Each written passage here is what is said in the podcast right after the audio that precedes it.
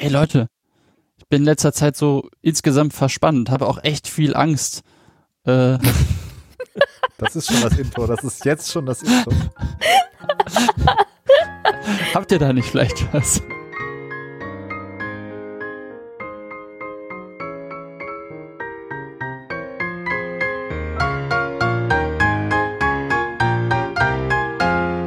Hallo und herzlich willkommen zur nächsten Folge, der Folge 25, wenn wir uns nicht verzählt haben, des Young Urban Anesthesiologist Podcast aus der Universitätsmedizin in Göttingen, Klinik für Anästhesiologie. Wir sind heute zu viert mit Ralf, Clemens, Anni und mir und ähm, wir machen heute mal wieder weiter mit der ähm, Pharmakologie. Hatten wir mal angefangen und hatten uns vorgenommen, dass wir damit weitermachen. Und in der Reihe der sedativen oder der sedierenden Medikamente äh, wollen wir uns heute über Benzodiazepine unterhalten. Die Benzodiazepine ähm, ist eine ganz große ähm, Substanzklasse mit vielseitigen Wirkungen. Die sind anxiolytisch, sedierend, muskelrelaxierend, hypnotisch haben auch eine antikonvulsive Wirkung, sind eigentlich auch als Antikonvulsiva mal synthetisiert worden, haben keine analgetische Wirkung, um hier so die ganz breiten Eckdaten einfach mal abzufrühstücken und haben gemein, und daher kommt auch der Name, dass sie aus einem Diazepinring äh, bestehen und ein Benzolring da dran geflanscht ist. Deswegen der Name ja, Benzodiazepine. Es gibt jede Menge davon, angefangen beim Adinazolam, übers Alprazolam äh, und äh, hört dann im Alphabet mit dem Triazolam auf. Und dazwischen gibt's jede Menge, ach, ich schätze, das sind 50, 60 unterschiedliche ähm, Substanzen, die, steht hier eigentlich, wie viele das sind? Jede Menge Substanzen, die aus dieser Gruppe kommen, die unterschiedliche Eigenschaften haben und mit den, mit den wichtigsten Vertretern wollen wir uns heute hier beschäftigen. Ich werde auch für diese Episode Fortbildungspunkte bei der Ärztekammer beantragen. Ich bin dazu übergegangen, immer nur noch ein einziges Codewort in diese Folge einzupflegen. Das ist die minimale Anforderung der Ärztekammer. Ähm, ich versuchte auch einen schöneren Modus irgendwie zu finden. Das ist mir bisher noch nicht gelungen.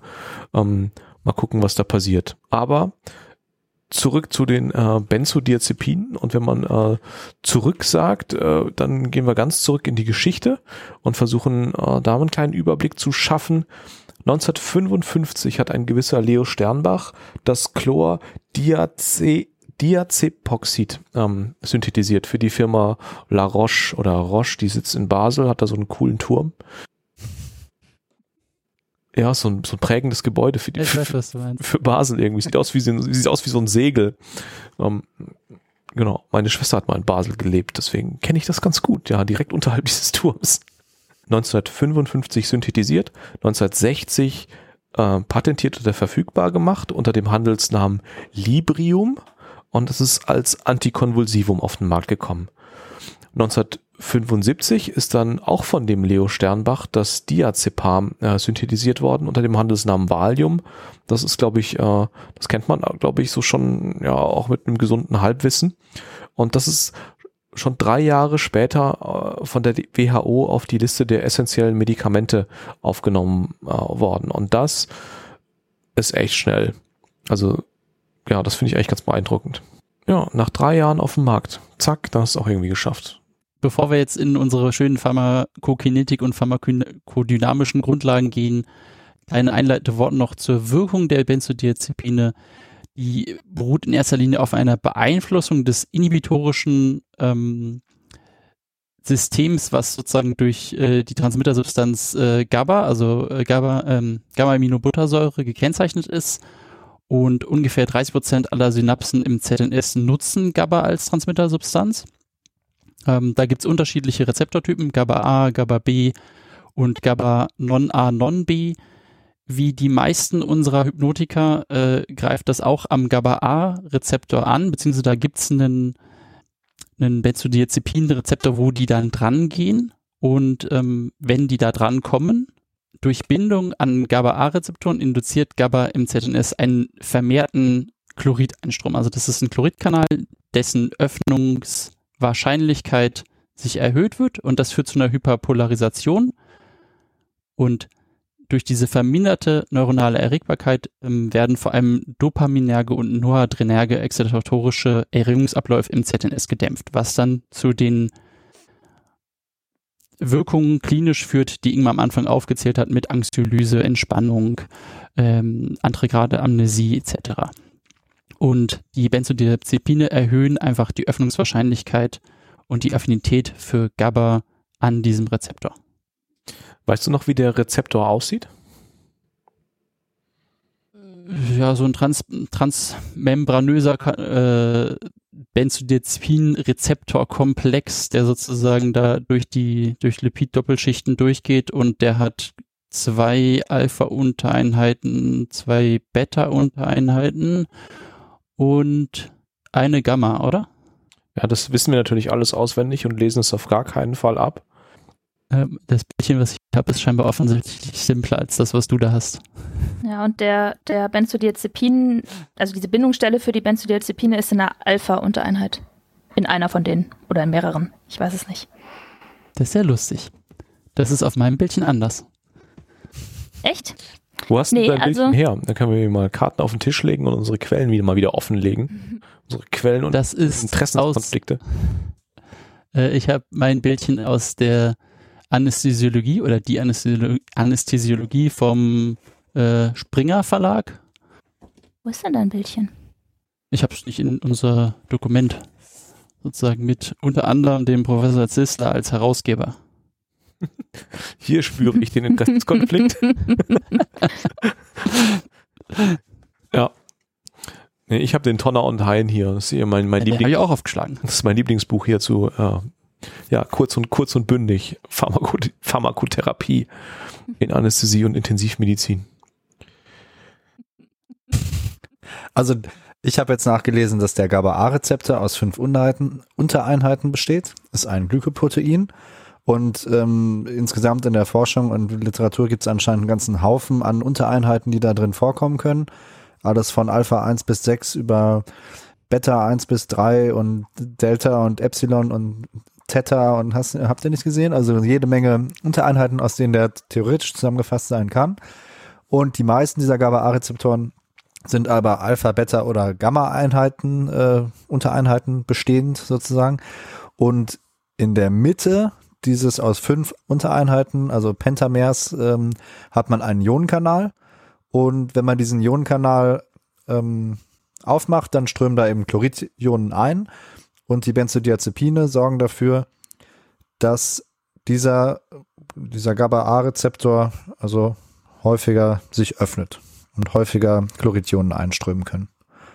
Und das ist zum Beispiel anders als bei Barbituraten. Die führen wohl dazu, dass sich diese, ähm, dieser Rezeptor länger öffnet, während die Barbiturat, äh, während die ähm, Benzodiazepine also dafür zu führen, dass er sich häufiger öffnet. Naja, und dann hat man eine postsynaptische Hyperpolarisation mit dieser Hemmung der neuronalen Aktivität, die Ralf gerade beschrieben hat. Was ich noch einen äh, interessanten Fun Fact finde, ist, dass es für diesen Rezeptorkomplex eigentlich keinen physiologischen Agonisten gibt. Äh, und dann ist die, die philosophische Frage, warum es dann überhaupt da einen Rezeptor gibt, für den es äh, keine endogene Substanz gibt, die, die in, in dieses Schlüsselloch passt. Ähm, zumindest was hier in dem Buch dann noch na, mit, mit drin steht. Also andere Autoren sind der Meinung, okay. Die, die sozusagen, die insofern zustimmen, dass die natürliche Bedeutung der Rezeptoren bisher weitestgehend unklar ist, aber wahrscheinlich eine Modulation durch äh, körpereigene Liganden äh, stattfindet, ähm, die dann auch die GABA vermittelte Erregungsübertragung in irgendeiner Weise beeinflussen. Ähm, Who knew? Alle GABA-A-Rezeptoren haben Benzodiazepin-Rezeptoren von dem wir inzwischen auch wissen, dass sie in unterschiedlicher Dichte äh, in unterschiedlichen Körpergeweben angeordnet sind. Also höchste Dichte im Groß- und Kleinhirn, ähm, dann absteigend limbisches System, Hypothalamus, Rückenmark und irgendwann peripheres Gewebe. Also das heißt, theoretisch, wenn man es irgendwie subkutan geben würde, müsste vielleicht auch irgendwas passieren. Nicht irgendwie viel, aber vielleicht irgendwas. Schläft dir der Arm ein. Ne? Ja. Und wir machen diese Regionalanästhesie. Das ist ja komplett bescheuert. Du kannst einfach. Die regionalen GABA-Rezeptoren. Einfach ein bisschen Benzos und gut ist. Bierblock mit Benzos. Ja, Creme. Dann halt trotzdem Auch. noch weh, ne? Aber ist doch eingeschlafen. Aber ist dir egal, ist dir egal, dass es weh tut. Ich würde vorschlagen, dass wir als nächstes uns um die Pharmakokinetik kümmern und über die dedizierte Wirk Wirkung und die Wirkungsweise dann nachher mit der Pharmakodynamik nochmal abhandeln. Was haltet ihr davon? Mhm. Ja, sehr Ja. gern. Dann hat wie immer den Vortritt Latme Ralf. Ja, nee, in dem Fall jetzt Clemens, weil wir heute alles andersrum machen. Der darf jetzt mit L anfangen. Ja, Ingmar, auf jeden Fall. Also die Pharmakokinetik ist ja unser liebstes Thema. Ähm, und nur um alle unsere neuen Hörer einmal abzuholen und Hörerinnen, äh, die Pharmakokinetik ist ja das, ähm, also die äh, Wissenschaft in der Pharmakologie, äh, Pharmakologie, die beschreibt, wie ein Pharmakon vom Körper aufgenommen wird, verteilt wird, metabolisiert und ausgeschieden wird. Und da haben wir den schönen Begriff ähm, Latme ja schon äh, in den letzten äh, Folgen hier äh, vorgestellt und deswegen heißt ja auch Latme Ralf, weil das natürlich eigentlich Ralfs Stecken- Steckenpferd ist. Aber heute darf ich mal anfangen mit ähm, L für Liberation. Und L ist das letzten Endes, ähm, wie kann man das Pharmakon also freisetzen und anwenden. Und bei Benzodiazepinen ist es so, dass die eine ganze Reihe an ähm, ja, Mechanismen haben, wie man die in den Körper reinbekommen kann. Ähm, angefangen von natürlich der oralen Applikation. Benzodiazepine werden ja schon seit längerer Zeit als, als schlafanstoßende äh, Mittel äh, verwendet. Irgendwie vier Prozent der Bevölkerung nimmt die wohl häufiger, als es gut wäre. Und äh, 0,4 Prozent sogar dauerhaft. Also das scheint ein großes Feld zu sein. Ähm, und viele Leute sind davon auch leider dann langfristig abhängig irgendwann. Also orale Anwendung für den Heimgebrauch sozusagen oder auch für die ähm, Prämedikation, auf die wir vielleicht später noch zu sprechen kommen. Dann kann man das äh, rektal anwenden. Rektal kennt man ja zum Beispiel aus dem Rettungsdienst ähm, bei kleinen Kindern oder auch für Narkoseeinleitungen, äh, insbesondere bei Kindern. Ähm, Gibt es verschiedene Formulierungen, wie man das äh, benutzen kann und also verschiedene Medikamente, die Benzodiazepine sind, die man rektal anwenden kann. Dann kann man das Ganze natürlich intravenös geben, ähm, sozusagen ja der Goldstandard, wenn man so möchte, für die Narkoseeinleitung. Äh, ähm, intramuskulär ist auch möglich, wobei wir da in unserem Pad hier stehen haben, dass Diazepam auch auskristallisieren kann und Schmerzen bereitet. Deswegen ist das wahrscheinlich nicht die äh, Anwendung, die man jetzt äh, bevorzugen würde. Sublingual gibt es das Ganze noch und nasal ist ja auch ähm, in den letzten Jahren sehr viel populärer geworden. Da muss man aber ein bisschen aufpassen. Das kann, also es funktioniert gut, es wird auch gut aufgenommen, aber es kann ziemlich brennen. Das heißt, brennt höllisch sozusagen. Das haben brennt an den. Patienten. Genau, das wird ja dann Ich habe es noch nicht ausprobiert.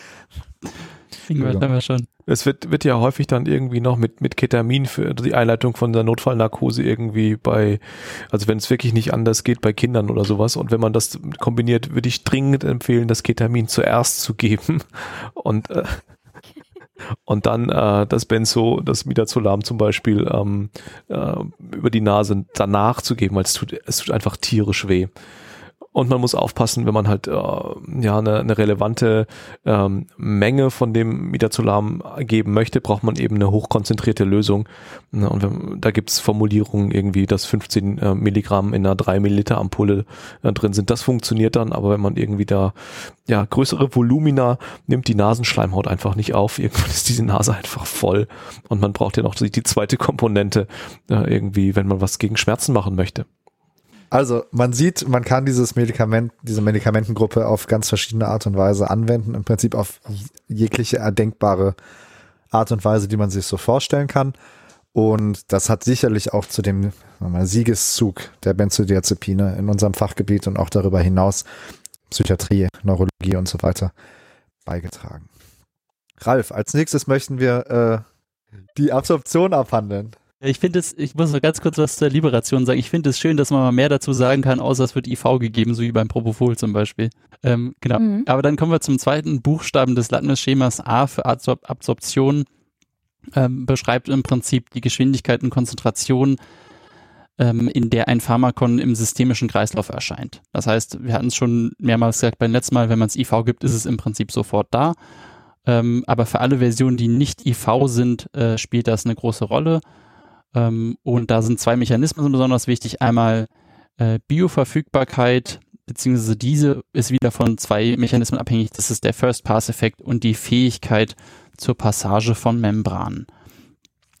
First-Pass-Effekt meint sozusagen, wenn wir äh, das, äh, sagen wir, irgendeine Form von Benzodiazepin oral zu uns nehmen, ähm, wie viel ist dann sozusagen nach Durchgang einmal durch den enteropathischen Kreislauf durch die Leber noch im Blut da? Der First-Pass-Effekt ist hoch. Denn Midazolam zum Beispiel würde nur zu 50 Prozent dann im systemischen Kreislauf erscheinen. Und der nächste Teil sozusagen Fähigkeit zur Passage von Membran beschreibt sozusagen Lipophilie oder Hyprophilie oder amphiphile Stoffe wie zum Beispiel Lokalanästhetika. Midazolam, Diazepam werden ähm, nach einer Per-Ausgabe schnell resorbiert, zwar trotzdem mit einem hohen ähm, First-Pass-Effekt, aber sind sozusagen schnell im Kreislauf vorhanden, weil sie eben gut Membranen passieren können, weil sie sehr lipophil sind und sind dann mit ihrem höchsten Plasmaspiegel innerhalb von einer Stunde wohl systemisch vorhanden. Ähm, Clonazepam und Oxazepam äh, werden wohl entral deutlich langsamer resorbiert und sind erst nach einigen Stunden in ihrem Höchstspiegel vorhanden. Am Beispiel von Midazolam gibt es noch eine kleine Besonderheit, denn das können wir sozusagen per OS als auch IV geben, wie auch manche andere, aber das ist in unterschiedlichen Strukturen, in unterschiedlichen Formen vorhanden. Wenn wir es in, in der Lösung, in der es ist, hat es von einem pH von unter 4 und dann ist die eine Ringstruktur offen und es ist damit sehr gut wasserlöslich. So dass wir es sozusagen in einem hydrophilen Medium geben können. Wenn wir es dann aber spritzen und es dann den Blut-pH annimmt, dann schließt sich dieser Ring, es ist dann sehr lipophil und kann damit dann zum Beispiel auch super ins ZNS übertreten. Fand ich eine ganz interessante äh, praktischer Trick der Chemie, dass das so funktioniert. Das wäre es von mir zu A. Die Distribution, also der dritte Buchstabe des Lattenschemas, äh, ich sage das immer wieder ganz gern, da gibt es dann für den dritten Buchstaben auch drei ähm, Begriffe, die da eine Rolle spielen. Die sind, äh, je mehr Medikamente ich mir angucke, desto theoretischer wirken die teilweise bis auf die Plasmaproteinbindung. Das ist der erste Teil. Ähm, die ist äh, wie in fast allen unseren Medikamenten, die wir bisher vorgestellt haben, die irgendwie hypnotisch wirken, ähm, relativ hoch es wird in manchen Büchern 70 bis 99 Prozent beschrieben ähm, und in anderen Büchern steht dann zum Beispiel Midazolam und Diazepam 95 ähm, bis 99 Prozent und Lorazepam mit etwas weniger 80 bis 93 Prozent, aber unterm Strich trotzdem hoch. Ähm, wir erinnern uns, dass nur der freie, ungebundene Teil äh, wirksam ist nach dieser Free Drug Hypothese und man sagt, die Konzentration im Liquor ist in etwa so hoch wie die Konzentration der freien Substanz im Plasma. Nächster Begriff ist das Verteilungsvolumen. Das meint die Menge des Pharmakons äh, durch, den, durch die Plasmakonzentration des Pharmakons und beschreibt ähm, die, die Verteilung des Pharmakons zwischen Plasma und Gewebe. Das ist wie bei allen lipophilen Substanzen tendenziell eher hoch und ähm, ist eine fiktive Größe, das muss man sich immer dazu merken und wird für Midazolam voll bis 0,7 bis 1,2 Liter pro Kilogramm Körpergewicht angegeben. Diazepam ist es im Prinzip ähnlich, da rei rei reichen die Angaben von 0,7 bis 1,7 Liter und äh, Spitzenreiter scheint hier das Flunitrazepam, also oder Rohypnol zu sein mit 3,8 Liter pro Kilogramm Körpergewicht. Also extrem großes Verteilungsvolumen und dann der Verteilungskoeffizient ist der Quotient aus Pharmakon im organischen Lösungsmittel durch Pharmakon im Wasser. Also einfach nur ein Maß für Polarität oder Hydrophilie eines Stoffes. Ein hoher Verteilungskoeffizient meint einen äh, sehr hydrophoben Stoff und äh, ist meistens ein Wert, zu dem man überhaupt gar keine Angaben findet, außer dass er einer der pharmakologischen Werte ist. Ich habe seltenst da wirklich weiterführende Angaben für einzelne Stoffe gefunden. Ähm, in nicht ionisierter Form haben alle Benzodiazepine einen hohen Lipid-Wasser-Verteilungskoeffizient. Also einen großen Verteilungskoeffizient, weil sie eben sehr lipophil sind. Wollen wir noch mal was dazu sagen, was jetzt das bedeutet praktisch? Verteilungsvolumen zum Beispiel? Oder Plasmaproteinbindung? Also Plasmaproteinbindung zum Beispiel wäre ja schnell gesagt, wenn du Leute hast, die Leberzirrhotiker sind oder, oder so, Ich habe es jetzt nicht nochmal erwähnt, dass sozusagen ein, ein, ein niedriges, ein niedriger Plasma-Eiweiß dann dazu führt, dass die Wirkverstärkung ist, weil ich das habe das haben wir jetzt so häufig gesagt. Ähm, Ja, aber ich glaube, wir haben ja schon jedes Mal dann hoffentlich auch nochmal neue Hörer dabei.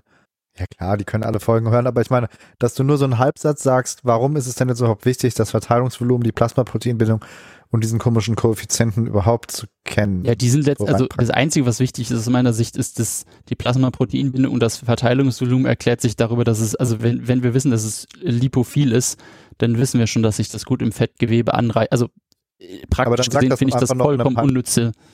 Absolut, das sehe ich auch so, aber dann sag doch das, was irgendwie klinische Halbrelevanz hat, irgendwie in einem halben Satz noch dazu. Oder? Ich finde, sonst ist das immer nur, also das machen wir ja leider in jeder Folge, weil es Ein, nicht ein anders geht. Aufzählen von Ja, Werten meinst du? Genau, richtig. Also man kann ja sagen, okay, cool, jetzt haben wir Verteilungsvolumen den Scheiß besprochen. Warum ist das wichtig? Äh, Jungs in der Praxis, so wenn ihr mal einen Leberzirrhotiker seht, dann haut da nicht 25 Dormicum rein. Ja, wobei Also der, der schon- hat noch andere Gründe, warum dem, dem das mit den Benzos anders funktioniert. Das liegt nicht. Genau. Also Aber einer der Gründe, warum es nicht so eine gute Idee ist, ist, weil Plasmaproteinbindung oder so. Das lassen wir genauso drin. Jungs, wenn ihr mal einen seht da draußen, der schon so richtig von außen eine knotige Leber hat, dann wäre schön nicht so viel Benzos. gelb. Schön gelb. Das kristallisiert alles in der Leber aus. Ja, ich glaube auch, dass dieses, das Wissen um diese äh, expliziten Zahlen gar nicht so wichtig ist, sondern irgendwie ist es, man muss, glaube ich, wissen, ja, so eine Größenordnung. Ist es jetzt eher lipophil oder ist es eher hydrophil? Und hat es eine hohe, eine mittlere oder eine nied- niedrige Plasmaproteinbindung? In welche Kategorie äh, baut man das da ein? Ob das jetzt 95 oder 93 Prozent sind, ist äh, völlig egal, denke ich. Kommt Aber auch das ist die, die Quintessenz, was man davon mitnehmen kann. Benzodiazepine sind lipophile Medikamente, wirken des, kommen deswegen gut und schnell im ZNS an, wo sie den Hauptteil ihrer Wirkung verrichten und ähm, werden gut an Plasmaproteine gebunden, wo man halt dann entsprechend berücksichtigen muss, wenn irgendwo eine Hypoproteinämie, welcher Ursache auch immer vorliegt, sei es Alter oder Proteinbildungsstörungen, dass man das dann auf die Wirkstärke mit einberechnen muss. Gut. Im nächsten Buchstaben M geht es um Metabolisierung und die Biotransformation. Das ist auch wie immer in zwei Stoffwechselschritten, eine Phase 1 und eine Phase 2 Reaktion. Vielleicht verweisen wir einfach auf unsere Pharmakokinetik-Folge, die wir mal gemacht haben, wo wir da ein bisschen näher drauf eingehen. Aber Phase 1 Reaktion ist wieder eine, also ist wie immer eine Zytochrom P450 abhängige Reaktion, eine Demethylierung und Dealkylierung und eine Hydroxylierung. Und in der Phase 2 Reaktion wird das Ganze dann mit äh, Glucuronsäure konjugiert. Ja, Die Phase 1 äh, führt halt dazu, dass zum Beispiel aktive Metabolite gebildet werden, was glaube ich auch eine der Key Messages hier ist, denn ähm, das vor allem aus ähm, Diazepam, Chlorazepam und anderen Substanzen, die dann nicht weiter genannt, genannt werden, aktiver Metabolit N des Methyldiazepam entsteht. Und der hat halt eine Halbwertszeit von bis zu 100 Stunden und das ähm, ist einfach ein riesiges Problem oder das ist eigentlich mit das Hauptproblem, ähm, was diese Halbwertszeiten angeht, dass es gar nicht unbedingt um das, den Urstoff geht, sondern um das, was draus wird, wenn was draus wird und das wird dann in der Phase 1 Reaktion draus passieren und deswegen sind Medikamente, die die Phase 1 Reaktion überspringen und direkt nur die Phase 2 Reaktion machen, in der Stelle ganz praktisch.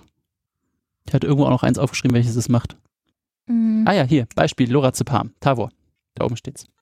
Also der sozusagen dem, dem Leberzirrhotiker, der eine total eingeschränkte Leberfunktion hat und nicht mehr gut was metabolisieren kann, dem dürften wir sozusagen in Anführungsstrichen großzügig dann, wenn, dann das Tavor geben. wenn wir ihm was geben müssen, dann Tavor, weil es eben die ja, Phase 1 Reaktion überspringt.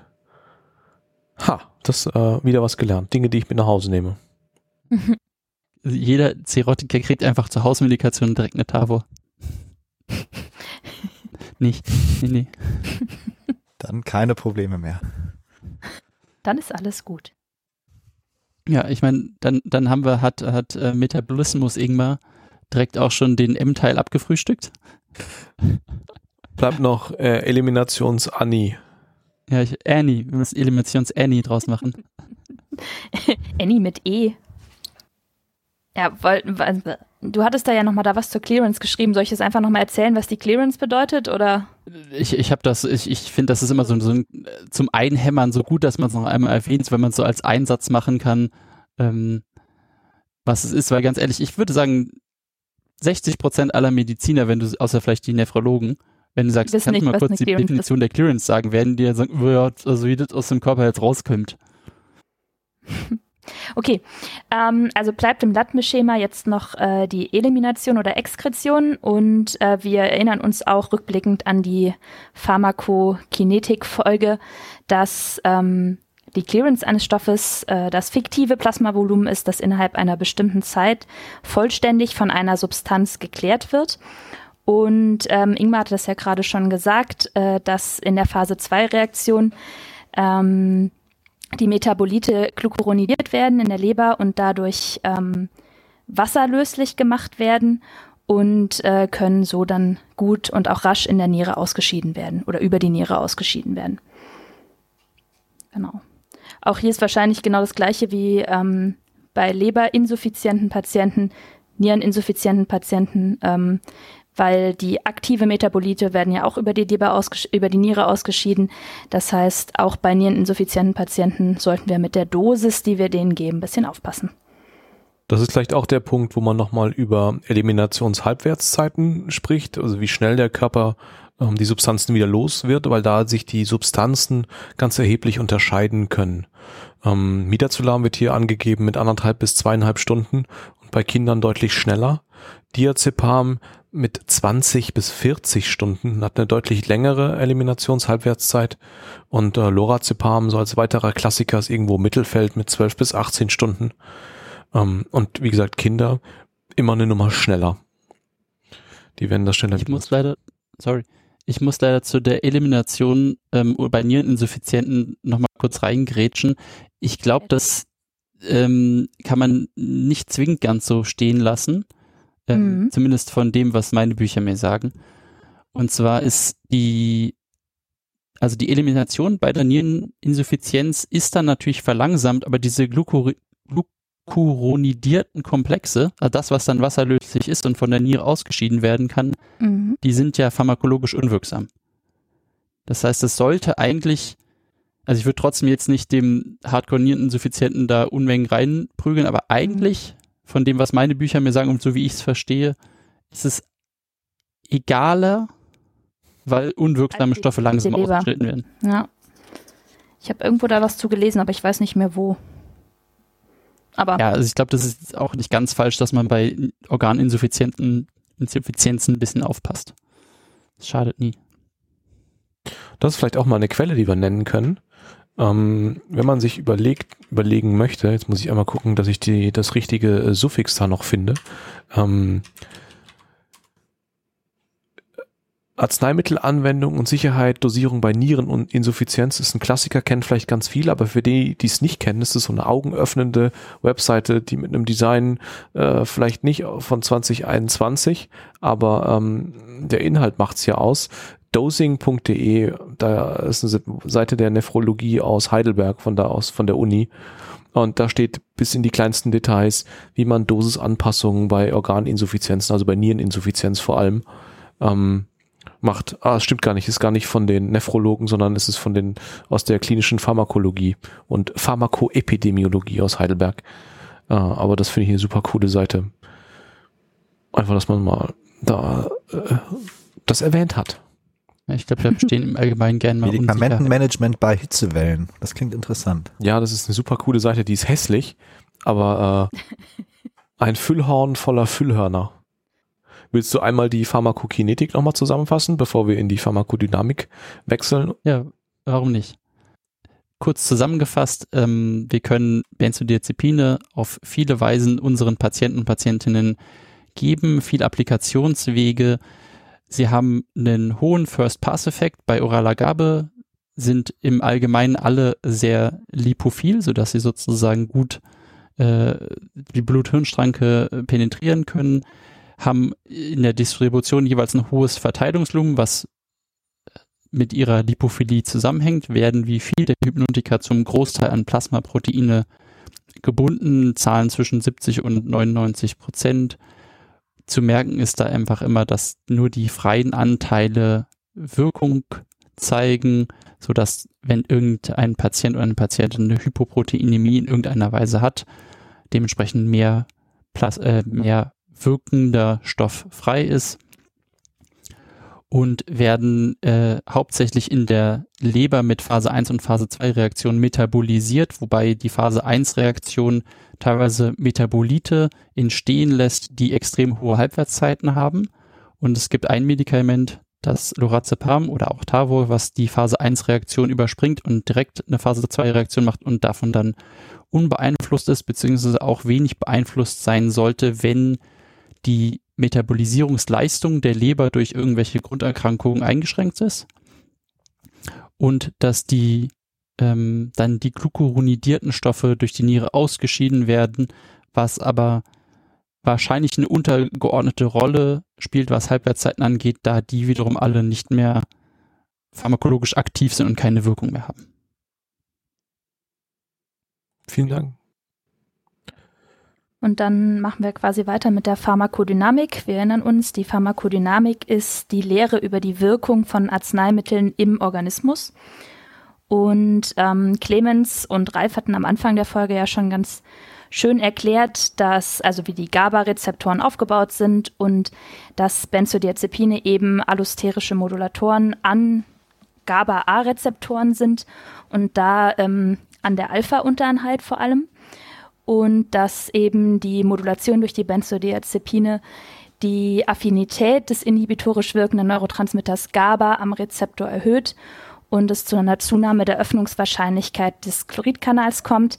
Das heißt, es können, also es strömen Chloridionen in ähm, die Zelle ein und es kommt zu einer Veränderung des Membranpotenzials, zu einer Hyperpolarisation und damit eben zu einer Abnahme der Erregbarkeit der Neuromembran. Und wichtig ist, dass äh, Benzodiazepine reine Modulatoren sind. Das heißt, sie wirken eben nur im Zusammenspiel mit GABA.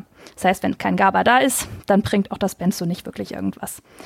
Und ähm, ganz interessant fand ich, dass eben auch die stärkere Wirkung vor allem an den Synapsen äh, zu beobachten ist, die wenig GABA enthalten, als eben an den Synapsen, die viel GABA enthalten. Und ähm, Benzodiazepine führen eben dazu einfach zu einer Herabsetzung der GABA-Dosis, die zur Maximalwirkung führt. Das heißt, sie verstärken eben nicht die Maximalwirkung, sondern einfach nur, dass man braucht weniger GABA, um die Maximalwirkung zu erreichen. Pharmakologisch ausgedrückt haben wir also eine Linksverschiebung der Dosis-Wirkungskurve. Und ähm, was wir auch beobachten bei Benzodiazepinen, wenn wir uns an die Pharmakodynamik-Folge erinnern, ist ein sogenannter Ceiling-Effekt. Das heißt, ab einem gewissen Punkt ähm, beobachten wir eben diesen Sättigungseffekt, dass eine Steigerung der Dosis eben nicht mehr zu einer Steigerung der Maximalwirkung führen kann. Da könnte man noch erwähnen, dass viele andere Medikamente auch am GABA-A-Rezeptor ihre Wirkung entfalten, unter anderem zum Beispiel das auch Alkohol. Ah ja. Wie bitte? Unter anderem äh, grad, Alkohol ja. zum Beispiel. Und mhm. das ähm, erklärt auch so ein bisschen, warum man zum Beispiel eine Entzugssymptomatik ähm, Benzodiazepine verschreiben kann, um die abzumildern. Weil, also ganz grob gesagt, weil eben das Benzodiazepin eben dazu führt, dass die GABA-A-Rezeptoren dann nicht mehr so beeinflussbar sind durch den Alkohol eben. Ähm, also, um es ganz, ganz grob zusammenzufassen. Aber das kann man sich quasi so im Hinterkopf mitbehalten, dass eben ganz, ganz viele Medikamente und Stoffe am GABA-A-Rezeptor wirken und deswegen eben auch beeinflussbar sind durch Benzogabe. Um nochmal eine Brücke zu schlagen zu Anis Aussage, dass die GABA-Dosis, die man, oder dass das die Benzodiazepine die GABA-Dosis für eine Maximalwirkung verringern und damit diese Linksverschiebung der Dosis-Wirkungskurve zu machen, will ich nochmal eine Brücke schlagen zu unserer Pharmakodynamik-Folge. Diese Dosis-Wirkungsgraphen oder Beziehungen werden immer dargestellt sozusagen mit einer ähm, so einem sigmoidalen Verlauf ähm, auf einem Koordinatensystem, wo die Y-Achse den maximalen Effekt bis 100 Prozent ähm, zeigt und die X-Achse die Dosis aber in logarithmischer Darstellung. Und dann ist dieser ähm, sigmoidale Verlauf, so wie wir auch von einer Sauerstoffbindungskurve kennen. Und die wird dann einfach nach links geschoben. Das heißt, dass bei einer deutlich geringeren Dosis dann der maximale Effekt eintritt, der aber auch eben nicht erhöht werden kann. Vielleicht nochmal, um dieses Bild so ein bisschen wieder gedanklich vor Augen zu rufen. Hat das jetzt was gebracht oder habe ich jetzt eigentlich nicht viel Neues gesagt? Okay, wir steigen über diese Pharmakodynamik jetzt ähm, in die Wirkungen und Nebenwirkungen und Wechselwirkungen ein.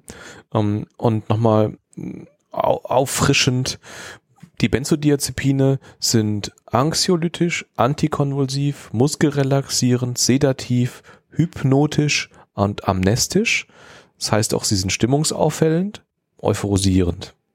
Ähm, und jetzt wollen wir uns in den nächsten paar Minuten ähm, über die, ja, die einzelnen Systeme, Organsysteme so ein bisschen durchhangeln, ähm, was für Effekte die Substanzen da mitbringen. Angefangen beim ZNS. Genau.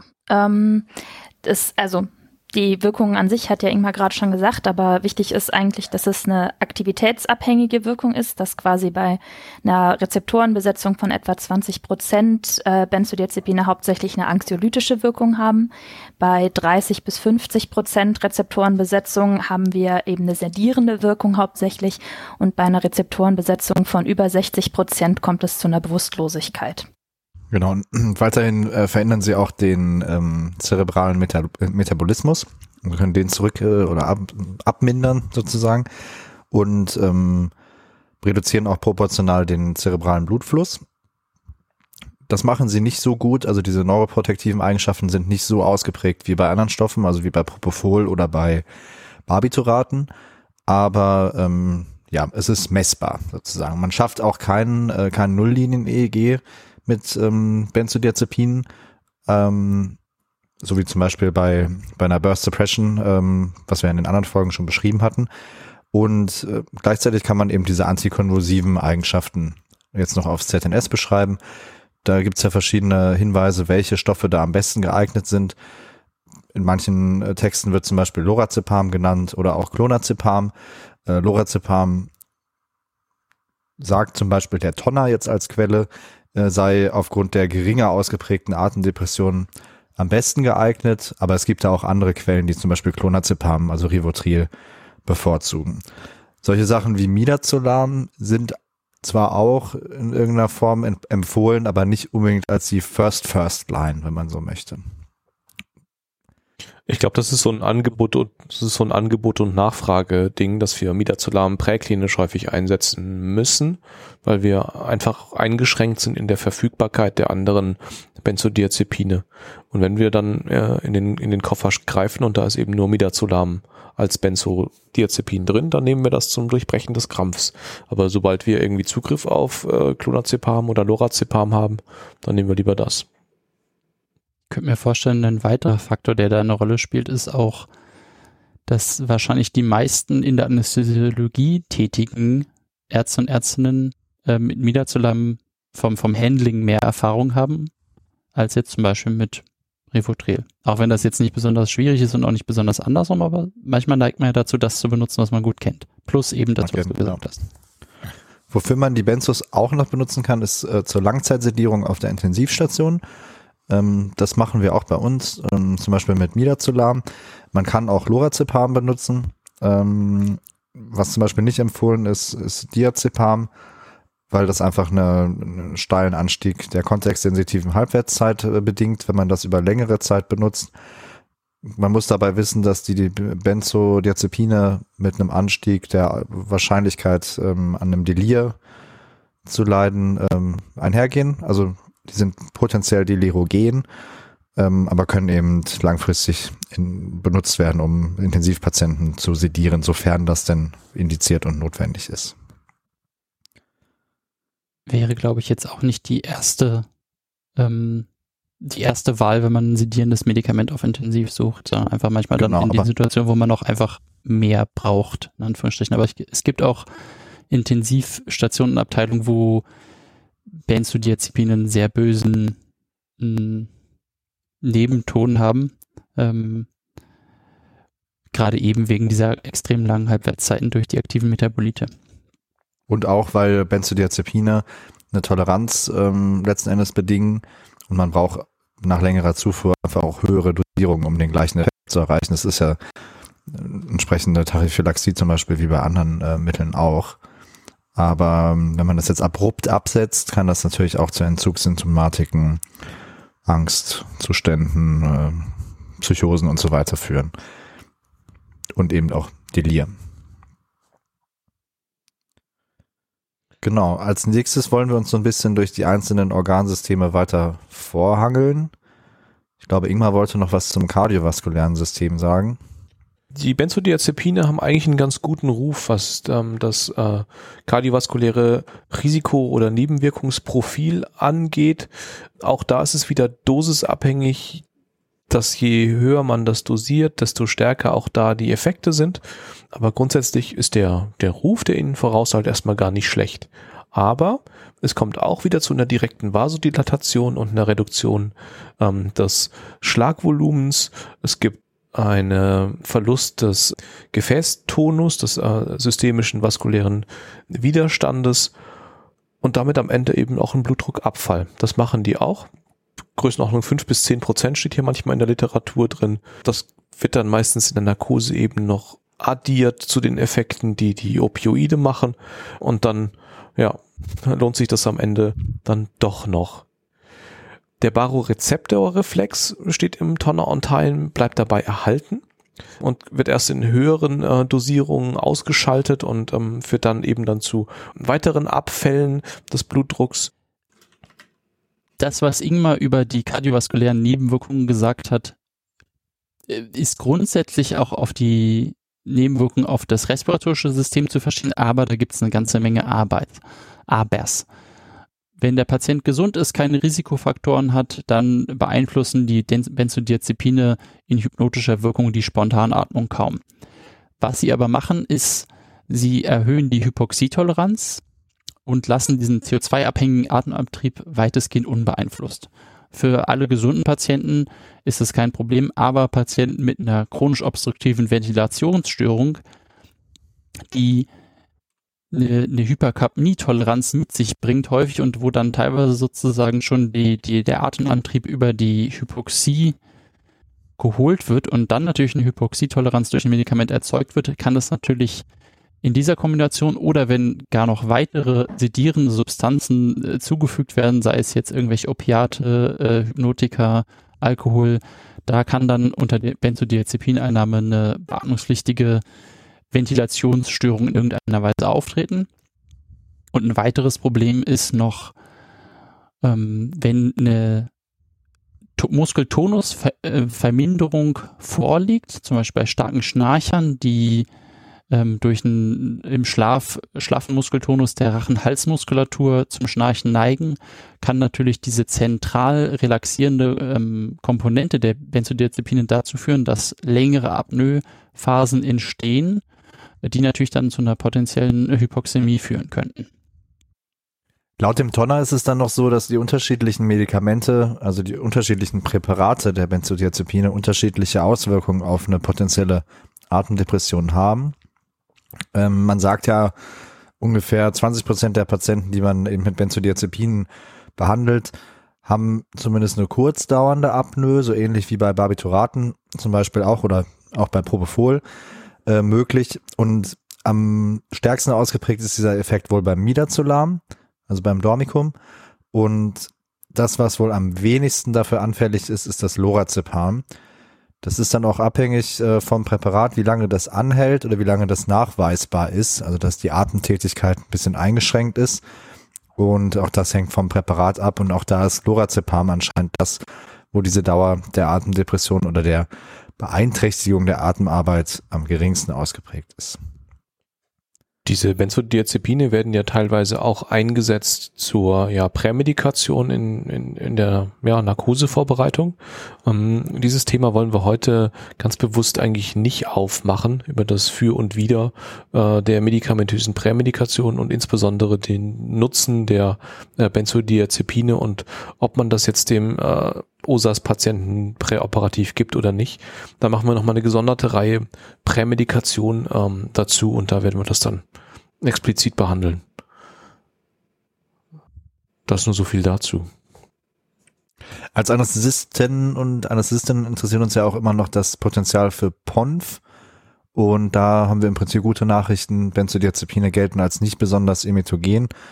Und ja, meistens sind es eher die Begleitmedikamente, die dann dazu führen. Also Opiate zum Beispiel oder auch äh, inhalative Anästhetika, die ähm, ja, zur Übelkeit und Erbrechen führen. Und auch anaphylaktische Reaktionen Ponfophob. Anaphylaktisch sind die äh, Benzodiazepine auch anscheinend in den seltensten Fällen. Das ist nichts, was jetzt besonders häufig damit in Zusammenhang steht. Genau. Denke, das sind auch die wichtigsten äh, Wechselwirkungen oder Nebenwirkungen auf irgendwelche Organsysteme. Alles andere scheint relativ vernachlässigbar zu sein. Jetzt haben wir die Pharmakodynamik einigermaßen abgearbeitet. Ich glaube, das ist kein schlechter Zeitpunkt, das äh, Codewort für die CME-Punkte äh, abzuliefern. Wir würden Librium, den ersten Handelsnamen des erst zuerst synthetisierten Benzodiazepins, nutzen. Dieses Codewort muss man dann auf unserer Homepage ins.umg .eu slash podcast auf der Webseite des, der Episode das entsprechende Formular eintragen und wir leiten dann die, ähm, das Ganze an die Ärztekammer weiter. Was jetzt noch so ein bisschen offen ist, sind äh, ja so noch so ein paar Besonderheiten, das, was wir in den nächsten paar Minuten noch zusammentragen wollen. Der Vollständigkeit halber wollen wir nochmal auf die Wechselwirkungen von Benzodiazepin mit anderen Medikamenten eingehen. Das ist ja in der Regel auch das, was wir für den Großteil äh, bei anästhesiologischen, äh, sagen wir, bei anästhesiologischen Arbeiten haben wollen. Äh, und zwar in Kombination mit inhalativen äh, Anästhetika nimmt die MAC um 30 bis 50 Prozent ab. Die sedierende Komponente wird von Opiaten verstärkt, also nicht die Schmerzkomponente von Opiaten wird verstärkt, sondern die sedierende Komponente ist auch wenig überraschend. Ähm, Gleiches gilt für die Barbiturate, sie wirkt auch synergistisch, jedoch nicht auf den Anteil, der die Burst Suppression macht. Äh, Clemens hatte ja vorher schon erwähnt, dass die nicht auslösbar ist durch eine hohe Dosis von Benzodiazepinen, ähm, Gerade in der Notfallmedizin, wenn Ketamin verabreicht wird, äh, gibt man gerne ein bisschen Benzodiazepine dazu, um die anxiolytische Wirkung und auch sicherlich ein Stück weit die antrograde Amnesie sich zunutze zu machen, also Schutz gegen Bad Trips und die Eindrücke, die man von zum Beispiel einem Notfallszenario hat als Patient oder Patientin ähm, in Kombination mit Alkohol. Das ist jetzt nicht unbedingt die, den Synergismus, den wir suchen, aber den muss man einfach wissen, wenn man einen alkoholisierten Patienten hat und dem dann zum Beispiel notärztlich aus irgendeinem Grund im Erregungszustand Benzodiazepine spritzt, dass das dann eben zu einer relevanten Atemdepression führen kann, weil eben auch Alkohol an den GABA-Rezeptoren wirkt. Und was man weiterhin wissen muss, ist, dass ähm, der Abbau ja durch Zytochrom P450 Enzyme stattfindet in der Leber oder die Phase 1 Metabolisierung und dass es eben äh, Induktoren und Hämmern dieser Enzyme gibt und dass das dann entsprechend zu einer Verlängerung der Halbwertszeiten beziehungsweise zu einem beschleunigten Abbau führen kann. Also CYP3 äh, A4 Hämmer verlängern die Halbwertszeit von Midazolam und Diazepam und zum Beispiel ZYP-Induktoren wie Phenobarbital oder Phenytoin beschleunigen den Abbau. Das heißt, wenn du jemanden überdosiert hast, dann schnell Phenobarbital hinterher, ja? Ja, genau. oder ein Großbolus Phenytoin.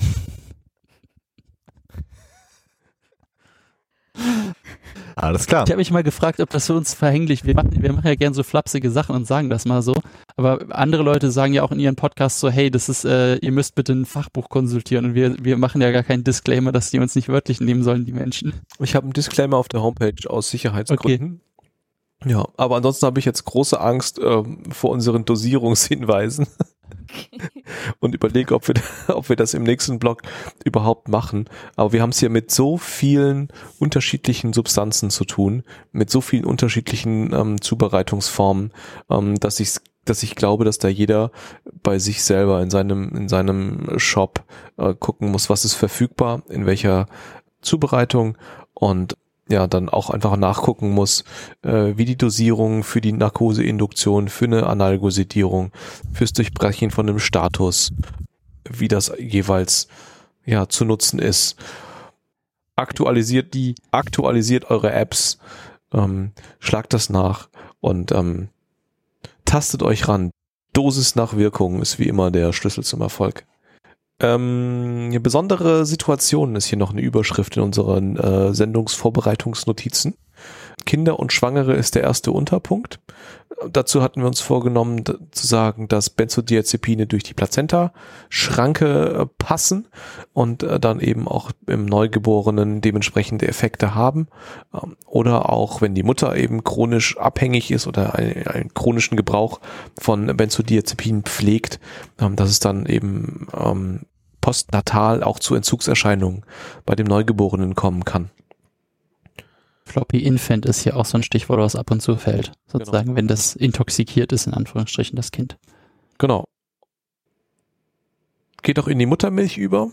Also ist auch was, was man da im Hinterkopf behalten sollte, ähm, wenn man stillende Mütter mit Benzodiazepinen behandelt oder behandeln muss, dass man da entsprechende Hinweise ähm, ja noch parat hat. Und was ich, was ich noch erwähnen wollte, ist so eine paradoxe Reaktion, die auftreten kann, dass man eben versucht, diesen sedierenden Effekt zu erreichen und die Patienten aber dann völlig aufgedreht, überdreht ähm, und agitiert werden. Das gibt's häufiger bei älteren Patienten, bei Patienten im oder Patientinnen im, im Senium. Das ist nicht richtig echt vorhersagbar, ähm, ist mit einer Inzidenz von ungefähr einem Prozent äh, wird das angegeben, aber in, in den Nebensätzen steht auch, dass wenn man das mit Pla einer Placebo-Gruppe vergleicht, dass das Auftreten von ja, Agitationszuständen nach Gabe von dem Placebo ungefähr genauso hoch. Das fand ich irgendwie auch. Ja, so ein, so ein Fun Fact mit ungefähr einem Prozent, also von 100 Leuten, denen du äh, Nazel spritzt, kriegt einer davon einen Agitationszustand. Das ist interessant. Das fand ich auch spannend. Ja. Ich Gibt auch, auch noch andere Fun Fact. Ja, sorry, sag mal dein Fun Fact.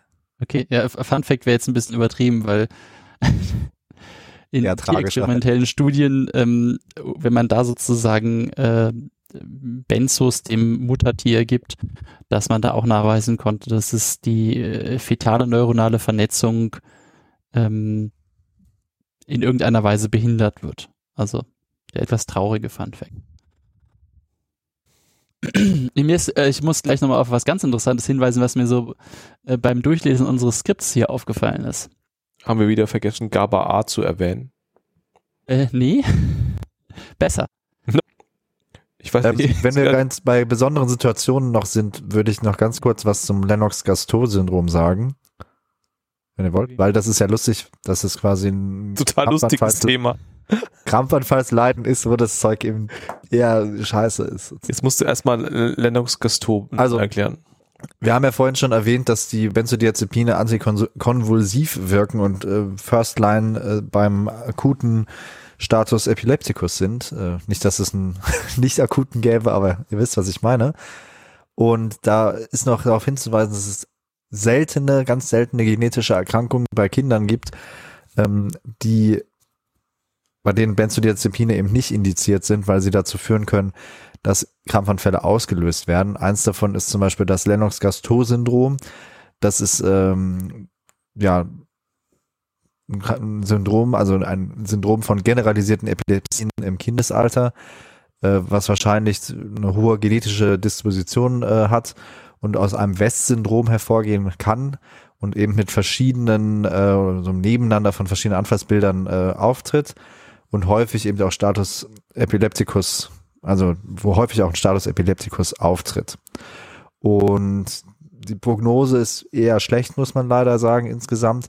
Und Therapieversuche heißt es zum Beispiel bei Amboss kann man mit Valproat oder ähm, Lamotrigin oder anderen Stoffen machen.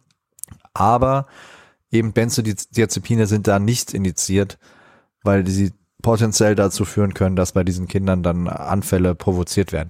Wie das jetzt genau pharmakologisch ähm, abläuft, kann ich jetzt nicht sagen, aber es ist jedenfalls, dass man im Hintergrund, äh, Hinterkopf behalten kann, dass Benzos nicht immer die richtige Antwort sind auf Krampfanfälle, wobei man das natürlich im Notfall jetzt nicht wissen kann. Aber sollte jemandem mal ähm, ein Patient über den Weg laufen mit so einem seltenen Syndrom, kann man das ja mal gehört haben. Das wäre eine Frage wert in der Notfallanamnese. Theoretisch, ja. Wobei es so, so, so selten ist, dass wahrscheinlich keiner von uns ähm, in die Verlegenheit kommen wird. Hoffe ich mal. Ähm, jetzt haben wir die besonderen Situationen besprochen. Eine besondere Situation könnte auch die Intoxikation mit Benzodiazepinen sein und glücklicherweise gibt es da ein Antidot.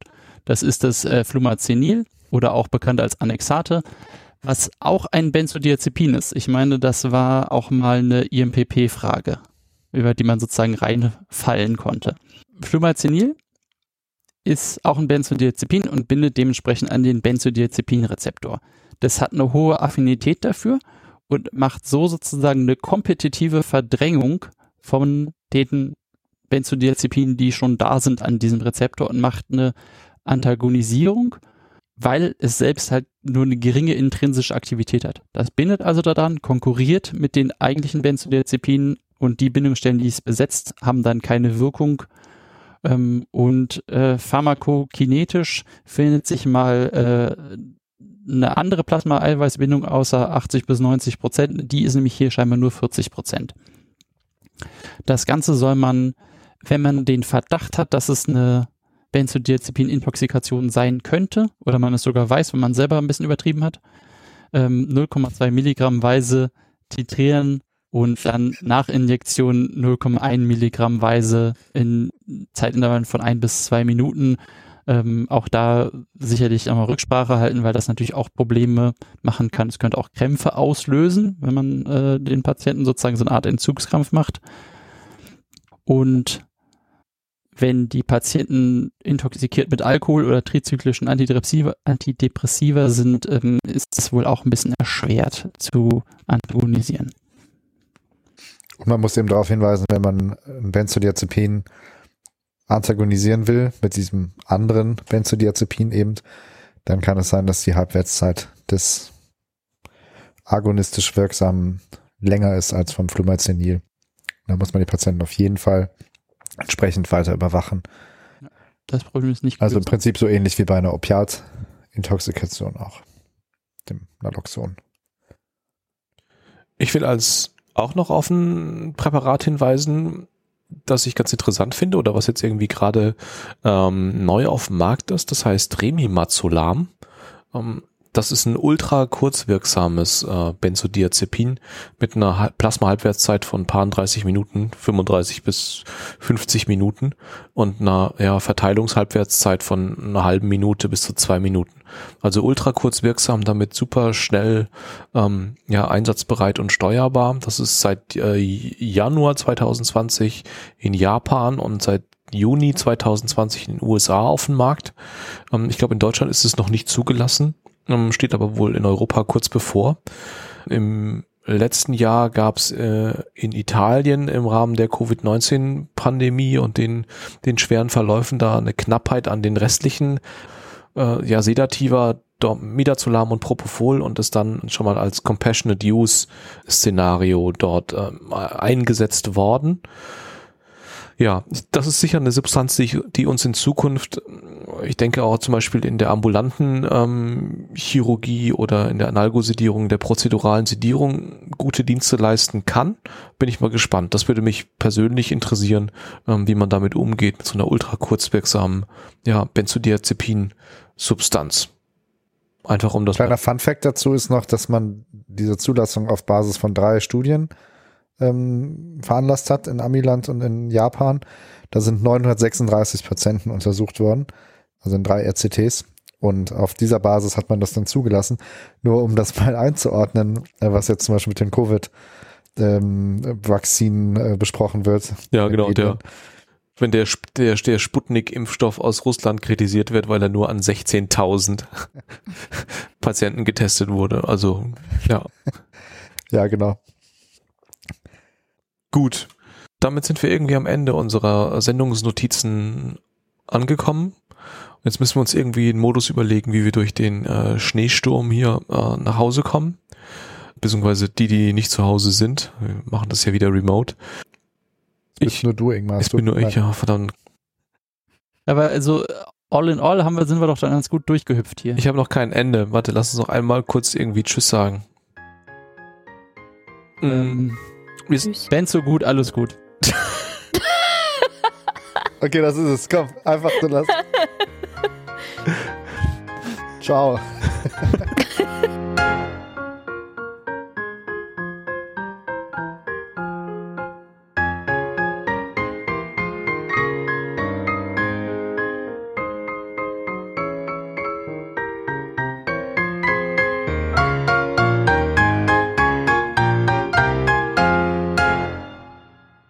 Alles hat einen Benzolring, nur Benzos haben zwei.